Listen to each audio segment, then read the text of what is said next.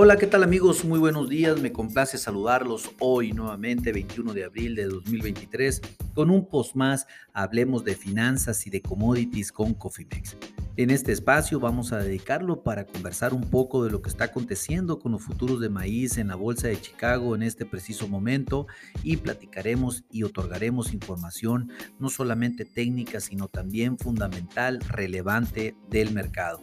Déjenme informarles que en este momento los futuros a julio están cayendo 13 centavos por bushel, eh, cotizan a 6.12 centavos por bushel de maíz en este momento y esto pues prácticamente de lo que hemos venido platicando ya en toda la semana de un mercado que ha entrado en liquidación permanente de lunes a viernes prácticamente así lo pudiéramos decir o mejor dicho de martes a viernes porque el lunes tuvimos una muy buena sesión, pues ahora pues las cosas se han puesto totalmente diferente. No sé si eh, la probabilidad de la cosecha récord de maíz y soya en Brasil esté ejerciendo esa liquidación importante en los mercados en este momento o qué se necesita para superar ese sentimiento bajista actual realmente eh, una ronda de, compras, de oferta podría ser la salvadora de hoy, pero no vemos que esto vaya a suceder, lo cual pues definitivamente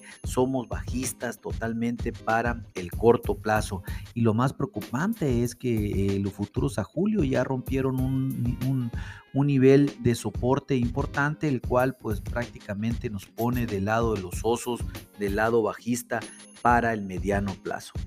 Sin embargo, pues a pesar de que el maíz aperturó eh, o e, e inició la sesión eh, con una ligera eh, estabilidad durante, durante la noche, pues esto se, se, abrió totalmente hoy en la mañana cuando abrió la sesión normal, por los futuros volvieron a caer fuertemente a la baja. Déjenme indicarles que el día de ayer los fondos eh, de materias primas fueron vendedores netos en todos los principales contratos de granos en la Bolsa de Chicago por segunda sesión consecutiva incluyó menos 7 mil contratos de maíz y que ayer lo comentábamos, seguramente eh, decíamos en, el comentario de maíz que habían vendido el, al día de ayer eh, creo que 4.500 contratos y decíamos, no, pues hoy va a continuar la venta, pues ayer se vendieron 7.000 contratos más y hoy posiblemente otros 5 o 7 mil contratos más, porque definitivamente el mercado está totalmente de la parte de venta en este preciso momento. También se dio a conocer que las ventas de exportación el día de ayer por parte de Luzda, las cuales fueron de 312.400 toneladas para el, el ciclo 22-23, las cuales descendieron 41% con respecto a la semana anterior y 79% conforme al promedio de las últimas cuatro semanas. Pues este dato pues, definitivamente fue totalmente bajista y en realidad pues es lo que está empujando todavía aún más los precios a la baja. Como manera informativa, el día de hoy vencen las opciones de mayo eh, y entramos ya prácticamente en la operación de las opciones de julio para el maíz. Los precios del maíz se mantuvieron moderadamente a la baja durante el overnight, como ya lo habíamos indicado, ya que el mercado sigue enfocado en la producción récord de maíz de Brasil y al progreso de siembra de los Estados Unidos, para lo cual se espera un buen, un excelente avance para esta semana. Eh, recordemos que el reporte anterior fue con un avance hasta el 8%. Eh, definitivamente esta semana entrante, el próximo lunes, estamos esperando que ronde alrededor del 14 al 16% el avance de la siembra para los Estados Unidos de maíz.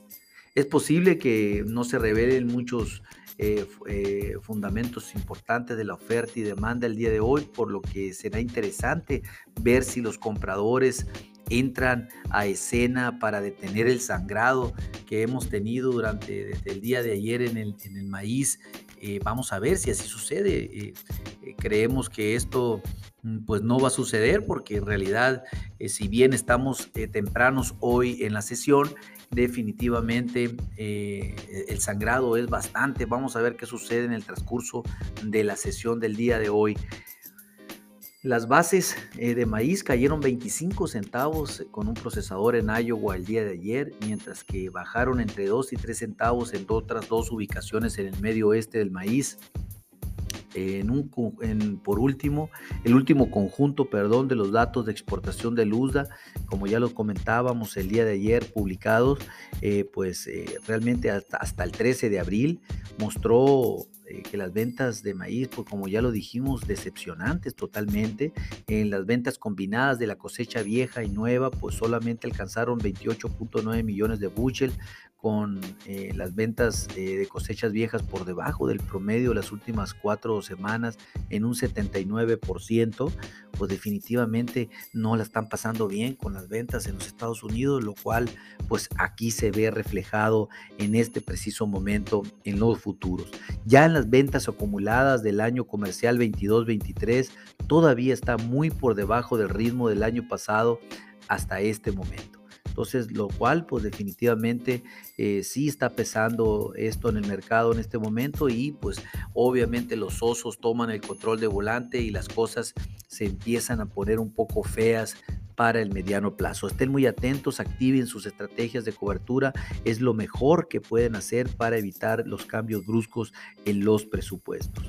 En los envíos de exportación de maíz aumentaron 42% por encima del promedio de las cuatro semanas anteriores, en contraste con 51.1 millones de bushel a México, Japón, Colombia, Perú y China, que fueron los, los cinco principales destinos del maíz de los Estados Unidos. La EPA también informó al día de ayer en los Estados Unidos que generó 1.220 eh, millones de créditos para la mezcla de etanol al mes de marzo. Esto fue ligeramente por encima de los 1.130 millones de créditos eh, publicados en, febrero. Esto pues es básicamente la cantidad de etanol que mezclan con, con la gasolina eh, en, en, los Estados Unidos y pues obviamente entre mayores créditos sean, pues significa que más se está moliendo maíz para generar etanol y eso pues definitivamente es bueno. Eh, esa es una información buena al final, pero pues realmente esto no ha pesado para nada en el mercado del maíz en este momento. Corea del Sur pues compró 5.4 millones de bushel eh, para el feed market, para el mercado forrajero con orígenes opcionales. No sabemos eh, de dónde lo compró. El día de hoy eh, vamos a saberlo, pero lo vamos a comentar prácticamente el próximo lunes. Eh, por último, hablando de la información fundamental, pues el informe preliminar del Chicago Board Trade el día de ayer mostró que se generaron ventas por 112.462 contratos de opciones, en donde 57.697 fueron calls y 54.765 fueron put, o sea, prácticamente iguales y hoy pues esos put están generando básicamente buenos dividendos. La volatilidad implícita de los contratos de julio, el dinero pues disminuyó ligeramente hasta el 22.5% el día de hoy y pues vencen en 63 días. Esto eh, prácticamente por la información fundamental. Déjenme informarles de hablando técnicamente que los futuros a mayo, que hoy se encuentran eh, prácticamente en su terminación final, eh, rompieron y cerraron por debajo del pivot del, nivel del día de ayer, lo que abrió una ventana técnica, de una ventana técnica para el día de hoy, como lo vimos. El objetivo bajista ahora está en 6.59 centavos por bushel, e incluso está por debajo de ahí en este momento los futuros de mayo. Eh, se, se, vendió contra la resistencia que para, de la semana pasada, pero puede ser un punto muy importante en la reducción de la exposición en la medida que, que si el mercado termina por debajo de los de, de los 6.59, que es lo que está sucediendo ahorita, pues nosotros si tienen alguna posición eh, pues eh, larga sería considerable por recortarla porque pues obviamente entramos en un canal bajista importante. Si el mercado es alcista, que no lo es, eh, es punto de considerar entrarse largo, pues eso es si volviéramos por encima de la barrera de los 6.59, eh, 6.60, que no es el caso para los futuros de mayo, y para los futuros de julio arriba de 6.15, que tampoco es el caso.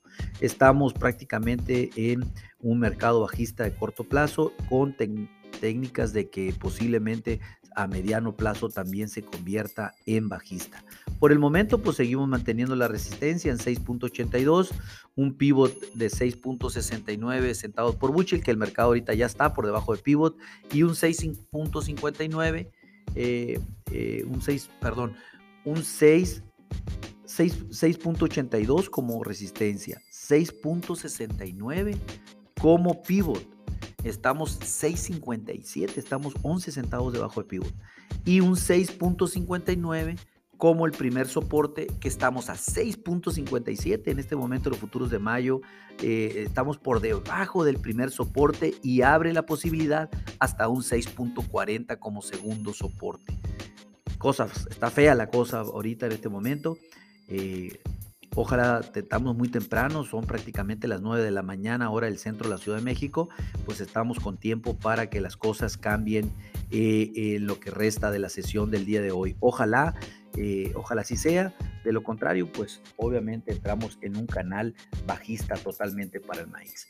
Mis amigos, eh, si no cuentan con una estrategia definida en administración de riesgo para el maíz y quieren tener una, pónganse en contacto con nosotros en info.cofimex.net y con gusto podemos desarrollar un traje a la medida. A nombre de todo el equipo Cofimex y mío propio José Valenzuela, le doy las gracias por su atención y les recuerdo que lo peor es no hacer nada. Pasen un lindo día. Hasta luego.